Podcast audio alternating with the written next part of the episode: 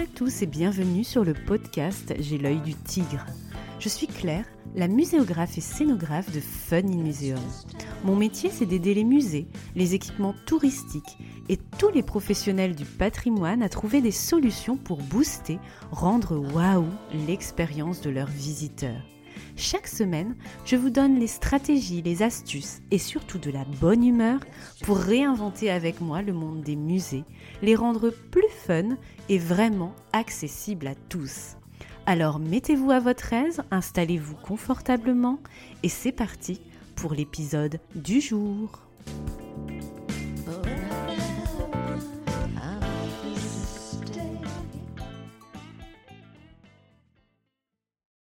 Vous avez envie de mettre quelques heures à profit de votre été pour booster vos compétences à mes côtés?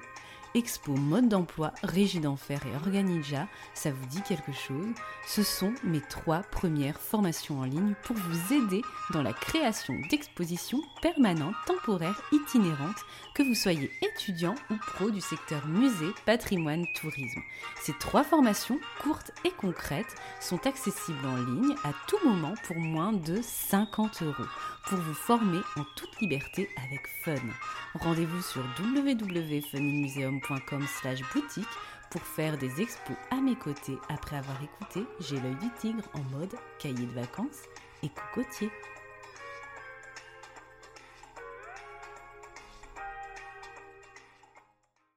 Bonjour et bienvenue dans ce nouvel épisode estival de J'ai l'œil du tigre. En cherchant une idée d'épisode qui colle avec du fun et l'idée de cahier de vacances, je me suis dit pourquoi pas vous donner des conseils de lecture sur les essentiels en muséologie à avoir dans sa bibliothèque? C'est vrai qu'à l'été, on adore lire et s'évader un peu parfois avec des ouvrages plus ou moins théorique. Et dans ma petite bibliothèque, je suis retombée sur un ouvrage collectif auquel j'avais participé il y a dix ans maintenant, lorsque j'étais en thèse de muséologie. Cet ouvrage s'appelle Expoland, ce que le parc fait au musée, ambivalence des formes de l'exposition j'y avais écrit un article qui s'intitulait La Disneylandisation des musées, expression en vogue ou concept muséologique. Alors c'est vrai que ce terme de Disneylandisation n'est quasiment plus utilisé aujourd'hui, ce qui n'était pas le cas il y a dix ans pour parler d'équipements hybrides, d'expos immersives avec des quorums inspirés des parcs à thème, mais toute cette problématique, j'en ai fait ma spécialité aujourd'hui et je me suis dit pourquoi ne pas vous proposer une version un peu sonore et synthétisée de cet article que j'avais écrit à l'époque. En plus, on va parler Disney, voyage atypique et tourisme expérientiel, donc sujet plutôt fun et summer vibes et idées de lecture pour vos vacances ou votre rentrée avec les ouvrages à avoir dans votre bibliothèque si le sujet vous intéresse. Petit point Disney pour commencer. L'Empire Disney est né en 1923 et symbole d'une culture dite mainstream. Mainstream, ça signifie quoi? Dans son ouvrage Mainstream Enquête sur cette culture qui plaît à tout le monde, que je vous conseille vraiment de lire, Frédéric Martel définit ainsi l'expression mainstream comme cela. Littéralement dominant ou grand public se dit par exemple pour un produit culturel qui vise une audience générale, mainstream culture peut avoir une connotation positive au sens de culture pour tous comme négative au sens de culture dominante. Ça, ça renvoie aux expos avec des sujets super populaires par exemple, comme les impressionnistes, Van Gogh, Frida Kahlo, les pharaons, etc. Voilà un peu cette définition.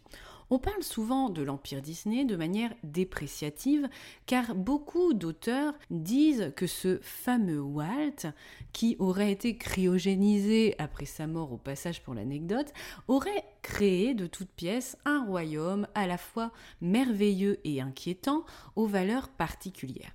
Une utopie dégénérée où règne l'hyper-réalité, à en croire Umberto Eco dans La guerre du faux, livre incontournable aussi avec celui de Frédéric Martel.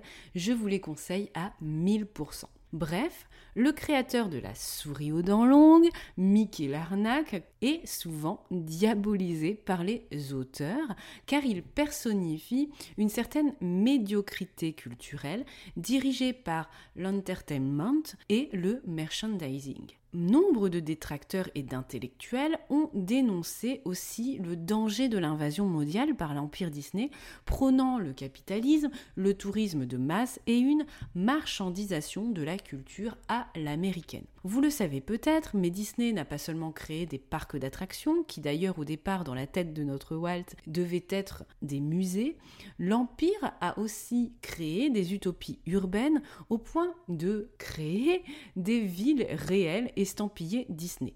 Dans les années 50, l'entreprise imagine une communauté du futur en Floride Epcot, un projet inachevé à la mort de Walt qui sera finalement converti en second parc voisinant Disney World. Ce projet de ville du futur et de ville idéale était teinté d'écologie, ceinture verte, dômes protecteurs dans le centre-ville, transport monorail et voitures reléguées dans des souterrains, travail, logement et loisirs pour tous, bref, quand même plutôt assez innovant dans les années 50. En 1996, le rêve d'Epcot est ravivé avec Célébration, près d'Orlando, une véritable ville de 40 000 habitants qui est gérée jusqu'en 2004 par la Walt Disney Company. Pensez aussi au projet controversé de Val d'Europe dans le prolongement de Disneyland Paris, l'implantation en France d'une ville parfaite à la Disney, sans criminalité et au cadre de vie agréable. Il y a le livre de Sébastien Roffa sur ce thème, Disney et la France, les 20 ans d'Euro Disneyland, chez L'Armatan, si vous voulez creuser la problématique et de toute cette histoire en fait de l'Empire Disney. Bref, pour la critique, ces lieux forment des royaumes désenchantés où règne le faux en maître sur l'authenticité. Ils incarnent des espaces clos et sécurisés, répondant à une logique de supermarché. Ils constituent des univers moralisés et aseptisés où priment le politiquement correct et les stéréotypes. On retrouve aussi cette connotation négative à la Disney chez la géographe Sylvie Brunel dans son livre qui va vous faire voir vos vacances peut-être autrement.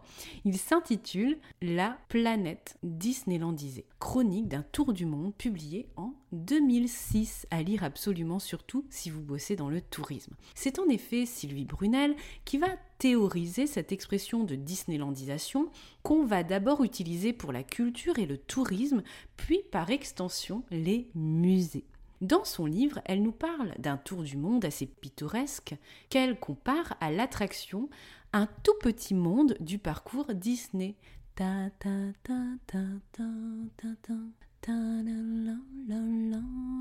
Vous voyez un peu où je veux en venir Car elle veut mettre en exergue les dérives d'un tourisme capitaliste et mondialisé. Sylvie Brunel épilogue avec humour un geyser qui jaillit à 10h15 du matin en Nouvelle-Zélande grâce à quelques gouttes de lessive, un haka pacifique exécuté par des Maoris, un lagon artificiel à côté d'une barrière de corail prête à disparaître, mais c'est pas grave chut chut chut, une nature sauvage, entre guillemets, peuplée d'animaux bienveillants et contrôlés. Ainsi, la Disneylandisation de la planète cherche à procurer aux touristes le dépaysement et l'exotisme qu'ils recherchent avec la possibilité aujourd'hui d'immortaliser son passage sur ce lieu authentique entre guillemets et sauvage entre guillemets sur Instagram et ailleurs. Je pense par exemple au spot de photos tendance, euh, dont celui du célèbre rocher en ce moment, qui va bientôt s'écrouler à force que tout le monde vient s'y photographier pour poster ensuite la photo sur les réseaux sociaux. Pour le sociologue Daniel van der Gurst, désolé si j'écorche le nom, la Disneylandisation renvoie aussi à la marchandisation de la culture et à l'essor de l'industrie des loisirs. Mais elle semble se confondre avec une certaine muséalisation de la planète, un monde muséalisé, sans aspérité, dûment inventorié, étiqueté et sécurisé, serait ainsi mis à la disposition de l'Homo touristicus afin de satisfaire sa soif d'exotisme en tout genre, où l'autre ressemble à l'autre et où nous nous reconnaissons dans le même. Voici ce que nous dit Daniel. Je vous invite à lire son livre extrêmement intéressant de 2006 également, qui s'intitule Exe Homo Touristicus, Identité, Mémoire, Patrimoine à l'ère de la muséalisation du monde. Bref, Daniel et Sylvie dénoncent conjointement la muséalisation de certaines villes et centres historiques, devenus, je cite, des musées à ciel ouvert, dont sont bannis les pauvres et les voitures, réservant leur usage à une élite nantie et sans enfants, Quant aux agriculteurs, ils n'ont que le choix qu'entre disparaître, adopter la technologie à outrance ou se muer en gardien du paysage pour des citadins en quête de dépaysement. C'est quand même assez violent. Vitrinification des villes, villes-musées, classement et labellisation à outrance, muséalisation du monde. Voilà ce qui est dénoncé dans ces deux livres. En somme, le terme de Disneylandisation est plutôt une expression utilisée de manière protéiforme dans de nombreuses disciplines avec un caractère plutôt dépréciatif, je pense que vous l'avez compris. Pour les musées, l'expression a surtout été utilisée par Jean-Jacques Aliagon, je ne sais pas si vous vous souvenez de lui, dès 1988, donc ancien ministre de la Culture et président du domaine de Versailles, pour parler de la marchandisation de la culture, et oui, toujours ça. En 2005, c'est Jean-Michel Taubelem qui constate une certaine Disneylandisation des musées, une expression qu'il utilise pour traduire et nommer tout un ensemble d'évolutions de l'institution muséale dans sa définition, son mode de fonctionnement, sa place dans la société et les loisirs culturels. Le livre essentiel à lire, vous l'avez peut-être reconnu, c'est Le Nouvel Âge des musées, bien sûr la Disneylandisation des musées va être un mot valise pour parler des antennes de musées, Louvre à Abu Dhabi, Centre Pompidou-Metz, le Guggenheim, New York, Bilbao, etc., qui vont pousser et s'exporter comme des parcs à thème Disney. On va l'utiliser, cette expression, pour parler de l'insertion croissante du musée, pourtant par définition non lucrative dans l'économie de marché, en dehors même de la question du marché de l'art. On va utiliser cette expression de Disneylandisation des musées pour parler du marché des expositions blockbusters, au sujet souvent mainstream, on l'a vu en introduction, et leur entrée dans le marché de la consommation et des loisirs avec une course parfois effrénée à la fréquentation. Et là, je vous renvoie vraiment aux grosses productions d'expositions euh, parisiennes, par exemple, à la Villette, etc. Vraiment, expo spectacle. Le musée s'inscrit aujourd'hui dans la société des loisirs et dans l'économie du tourisme aux côtés des parcs à thème, comme le dit André Gobe dans un ouvrage que vous avez peut-être lu également, Le musée, une institution dépassée, point d'interrogation, en 2010 déjà. Mais la Disneylandisation des musées renvoie surtout à des démarches muséales qui visent à privilégier l'expérience, l'émotion et une découverte par les sens, parfois au détriment du sens et du contenu scientifique. Certaines expositions immersives privilégient parfois une approche spectaculaire et ludique en optant pour des scénographies esthétisantes, riches en multimédia et en autres dispositifs mécaniques, technologiques, waouh, souvent proches des parcs d'attractions ou à thème. Ces démarches étaient nouvelles il y a dix ans, mais aujourd'hui, c'est un positionnement qui s'est beaucoup développé depuis la publication de mon article, notamment avec des équipements hybrides comme les centres d'interprétation, les cités 2, les maisons 2, les trucs en scope, en parc, etc. Et là, je suis sûre qu'il y a des équipements euh, qui vous font, euh, qui arrivent dans votre petite tête où justement on va prendre les meilleurs ingrédients des parcs à thème et les meilleurs ingrédients des musées en faisant bouger les curseurs pédagogie, scientifique, interactivité, immersion, ludisme, fun, en fonction, ces curseurs, du positionnement qu'on souhaite donner à l'équipement et à ses offres on voit bien finalement qu'il y a tout un panel de possibilités en muséographie, en scénographie, en muséologie, si on trace une ligne avec d'un côté le parc à thème, de l'autre côté le musée entre guillemets classique. Au milieu, on peut y trouver de multiples voies et équations à créer, un boulevard créatif, ingrédients à combiner au service de l'évolution qualitative, j'insiste, des musées et de ses assimilés, avec toutes les formes hybrides qu'il peut prendre encore davantage aujourd'hui en 2021 qu'en 2011.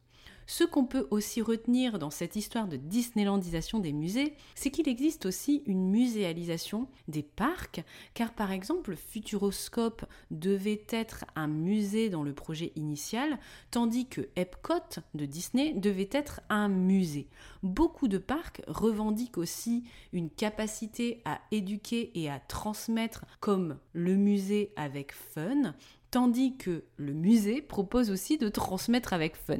Donc tout cela peut être de la poudre aux yeux ou de la com.